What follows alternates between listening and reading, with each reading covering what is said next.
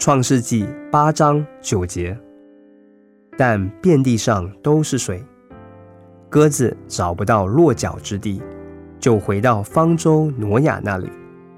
挪亚伸手把鸽子接进方舟来。这鸽子的经历是否正是你的经历？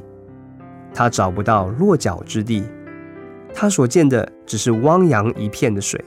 没有可以落脚休息的地方。你是否困倦、疲乏？你的翅膀是否软弱无力，不能再往前飞了？你是否找不到落脚安歇之处？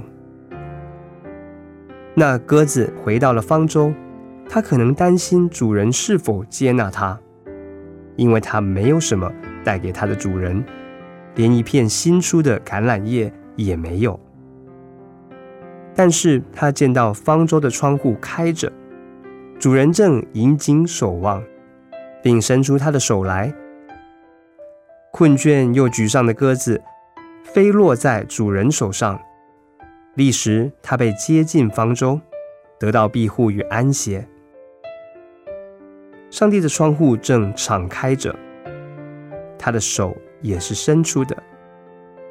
纵然我们没有什么可以带给他。我们仍可以在神恩典的翅膀下找到护庇与安歇。创世纪八章九节，但遍地上都是水，鸽子找不到落脚之地，就回到方舟挪亚那里。挪亚伸手把鸽子接进方舟来。